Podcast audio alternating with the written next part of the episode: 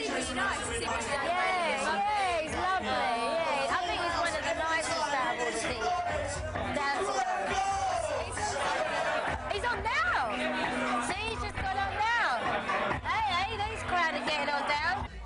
Hi, and welcome back to the final part of this week's Dance Floor Chart with me, June. Now, before the break, we asked you which female DJ is in the band Faithless, and the answer is Sister Bliss. Sister Bliss, and here I am with the man himself, Mr. Graham Gold. How are you doing, Graham? I'm very well, darling, and always all the better for seeing you. Oh, bless you, Graham. It's always good to see you too. How have you been? Yeah, very well, actually. Very reformed character, and back down the gym and down the health club, and working very hard. And I can see, I can see. touch them if you want. you been up to? You've been making any more tunes? Yeah, I did actually. We have finished, you know, Ibiza is all through the summer, so we finished that about two weeks ago. And then back in the studio last Monday, cut a slate for me and Jules, and it's really dropping big time. So we just got to finish that off, and, and then it's going to be Christmas and New Year, isn't it? We might be looking for a Christmas dance number one, maybe. Excellent. Oh, that'd be nice.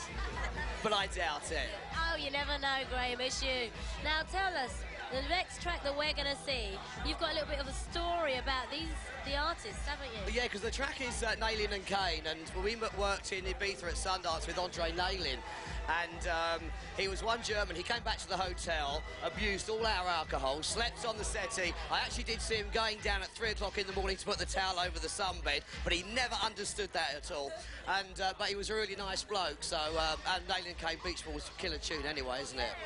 So all in all, he's a nice lad and he likes Yeah. a bit of beach action. Yes, he does. A lot of beach action. Definitely, and it's this week's number three, Nalin and Kane with Beach Ball.